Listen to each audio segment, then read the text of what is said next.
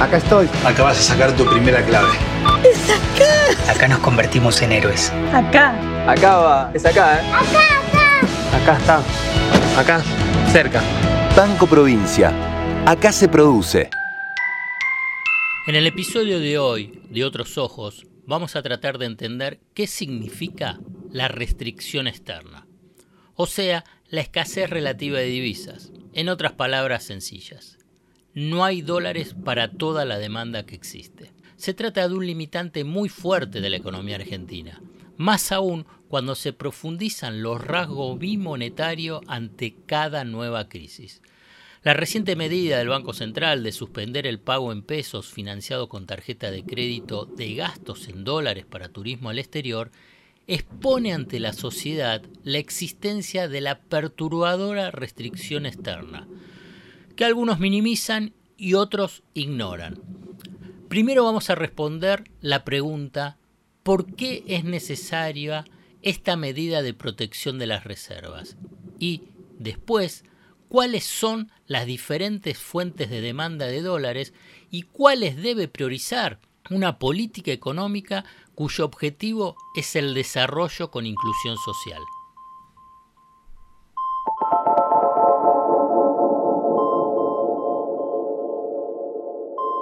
¿Cómo saber si la información económica te oculta lo importante?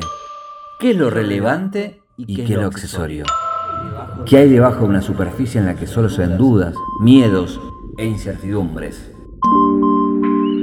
El desafío es entender para no confundir, descubrir para no engañar. En definitiva, mirar de otra manera lo importante de cada día, acerca de lo que sucede en el fascinante mundo de la economía política.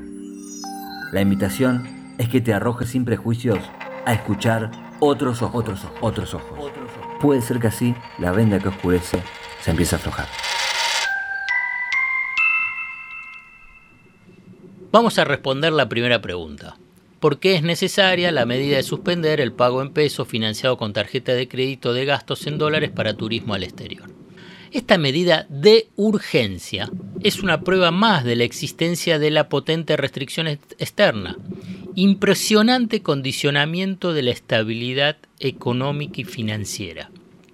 Ante tanta confusión deliberada e insólita ausencia de explicación oficial, resulta imprescindible aclarar la orientación de esta medida, que para un grupo social es antipática, pero que es necesaria para el conjunto, precisamente por la mencionada escasez de divisas, dólares urgentes para financiar importaciones vinculadas al ciclo productivo.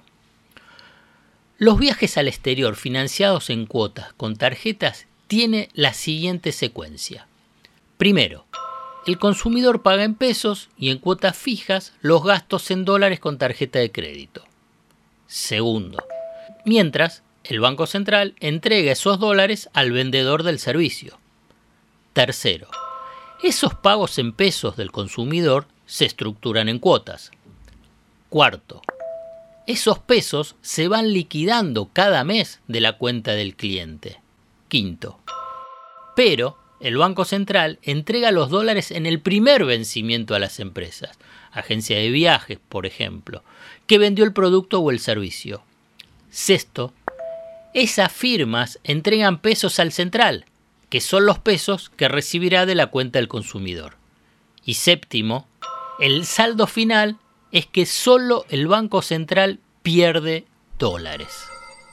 Como el financiamiento se estructura en cuotas fijas, con una inflación de 50% anual, se convierte en un subsidio desproporcionado para quienes consiguen ese financiamiento. Además, el consumidor absorbe un beneficio adicional, porque fija el precio del dólar al momento de concretar la operación, cuando la cotización oficial tendrá probablemente un sendero de ajuste. De este modo, se define un esquema de doble subsidio a un sector privilegiado de la sociedad, subsidio inconsistente con la actual situación crítica socioeconómica y debilidad financiera de la economía. Ustedes se preguntarán, bueno, pero hay otros consumos en cuotas fijas en pesos.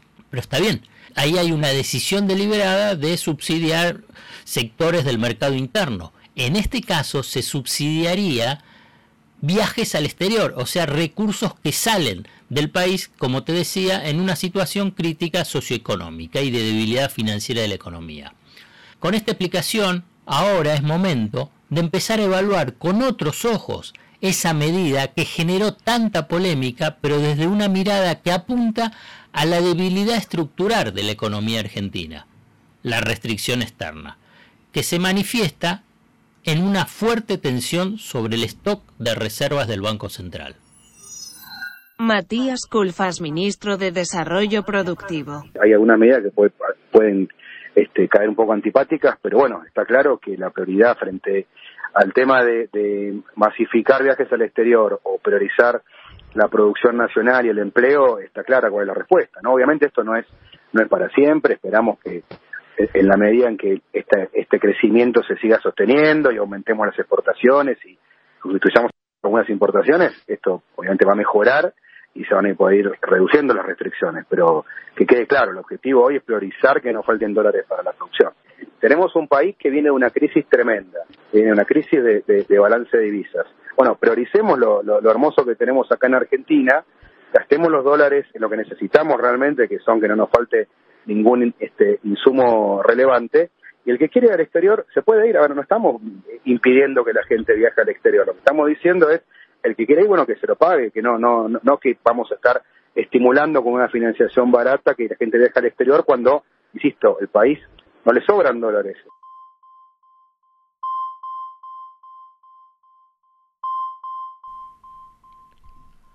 Ahora bien, vamos a responder la segunda pregunta de la introducción.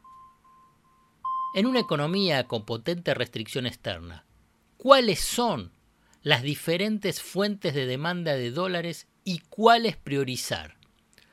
A lo largo de décadas de inestabilidad cambiaria, los dólares eran aportados en algunos momentos por el superávit de la balanza comercial, en otros por el endeudamiento externo y, en menor medida, por la inversión extranjera directa. Pero en ningún caso, a lo largo de todo este tiempo, se logró el salto cualitativo en la estructura productiva y financiera del país para aliviar la escasez relativa de divisa. O en otros términos, e insisto, contar con todos los dólares necesarios para responder a la demanda. Esos dólares de la economía doméstica son disputados por diferentes sectores y actores económicos y sociales. Cada uno presiona con intensidad para obtenerlos porque considera que su pedido es prioritario sobre el resto.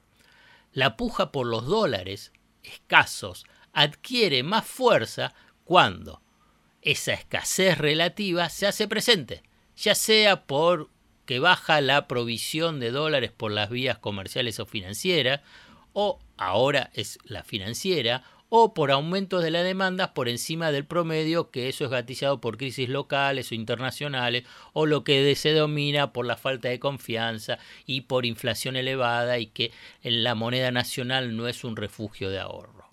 Ahora bien, la pelea para capturar los dólares disponibles tiene los siguientes protagonistas. Particulares, que desean dolarizar sus ahorros y dentro de ese grupo quienes también piden los billetes verdes para viajar al exterior. Importadores, que requieren de dólares para comprar bienes y servicios. Multinacionales, que quieren dólares para girar utilidades a sus casas matrices. El Estado, nacional y provincial, que necesita dólares para cancelar obligaciones externas, o sea, de deuda. Empresas privadas, que precisan dólares para abonar vencimientos de intereses y capital de deuda externa también.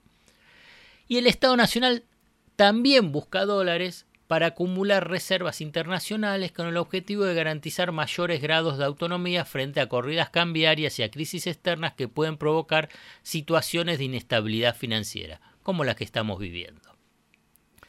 La pregunta clave, ¿Se puede satisfacer al mismo tiempo toda la demanda de dólares que pretende cada uno de esos sectores y actores económicos y sociales?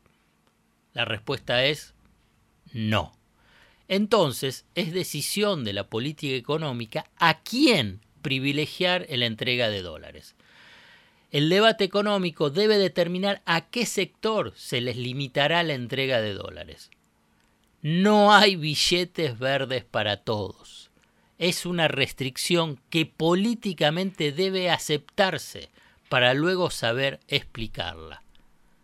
El objetivo excluyente tiene que ser, entonces, luego de explicarla y que sea aceptada socialmente y políticamente, el objetivo excluyente tiene que ser conseguir más dólares vía aumento de exportaciones, reducir la pérdida de dólares por importaciones con una estrategia productiva de sustitución selectiva, obtener más dólares por inversiones extranjeras directas y, finalmente, tener más dólares financieros accediendo al mercado voluntario de crédito para refinanciar vencimientos de capital y pagar intereses.